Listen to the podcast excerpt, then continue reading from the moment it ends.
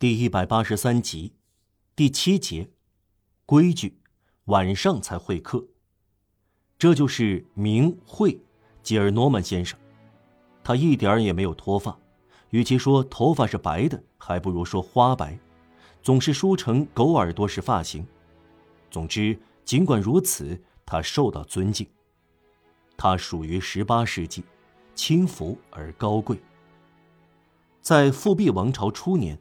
吉尔诺曼先生还很年轻，1814年他只有74岁，住在圣日耳曼区塞尔旺多尼街圣苏尔皮斯教堂附近。他直到过了80岁，离开社交界，才谪居到马里区。离开社交界时，他仍然禁锢在老习惯中，主要一条始终不变，就是白天绝对闭门谢客，只在晚上会客。不管什么事都要等到晚上，他在五点钟吃晚饭，然后把门打开。这是他那个世纪的风尚，他绝不肯放弃。阳光是坏蛋，只配让护窗板关上。有教养的人要等苍穹点亮星星，才点燃自己的思路。他对一切人闭门谢客，哪怕是国王，这是他那个时代的。古老风雅。第八节，两个不成双。至于吉尔诺曼的两个女儿，上文已经提过了，她们相差十岁，年轻时她们长得很不相像，无论性格还是面孔，都很难说是两姐妹。妹妹心灵可爱，转向一切发光的东西，关心鲜花、诗歌和音乐。遨游在辉煌、热情、纯洁的空间，从童年起，理想中就要嫁给一个朦胧的英雄人物。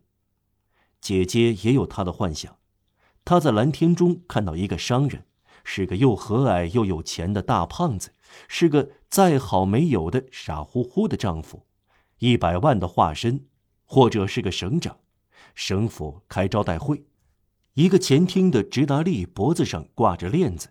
官方的舞会，市政厅里的讲话，当上省长夫人，这一切在他的想象里萦绕。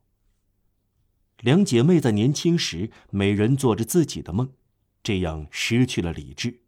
她们俩都有翅膀，一个像天使，另一个像只鹅。任何奢望都不会充分实现，至少在人间是这样。在我们所处的时代，任何天堂都不会落在人间。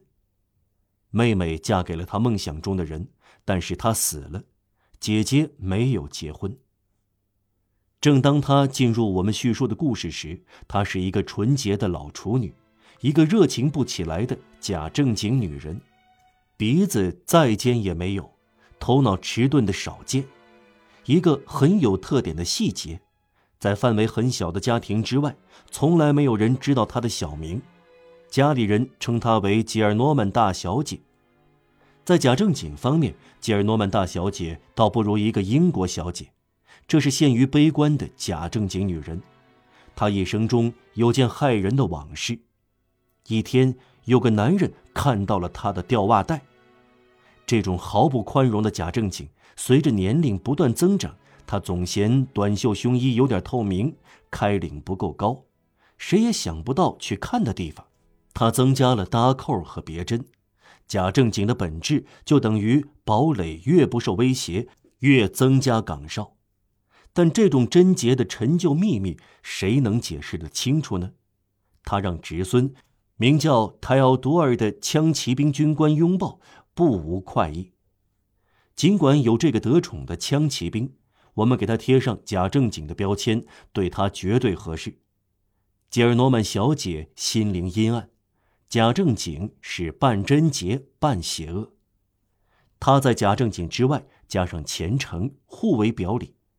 她是圣母会的信女，在某些节日戴上白面纱，念特别的经文，尊崇圣血和圣心，待在不对一般信徒开放的小教堂里。面对罗可可耶稣会祭坛静思几小时，让灵魂在一小片大理石和一大片金色木板中翱翔。他有一个小教堂的女友，像她一样是老处女，名叫沃波瓦小姐，绝对迟钝。在她身边，吉尔诺曼小姐有像鹰那样的快感。除了念天主羔羊经和圣母经，沃布尔小姐的智慧就是只会做几种不同的果酱。沃布尔小姐在这方面十全十美，她的愚蠢像白釉皮，没有一丁点亮点。应该说，吉尔诺曼小姐年纪大了，得大于失，天性消极的人就会这样。她从来不凶，相对善良。再说，岁月磨掉了棱角，久而久之，温顺随之而来。他是阴沉的忧郁，连他自己也不知道奥秘何在。他整个人有一种对生活还没有开始就已经结束感到的惊愕。他管理父亲的家，吉尔诺曼先生身边有女儿，正像弗莱大人身边有妹妹一样。有一个老头子和一个老姑娘组成的家庭并不罕见，两个年老体弱的人相依为命，那情景总是动人的。家里除了这个老姑娘和老头子以外，还有一个孩子，一个在吉尔诺曼先生面前老是发抖和沉默的小男孩。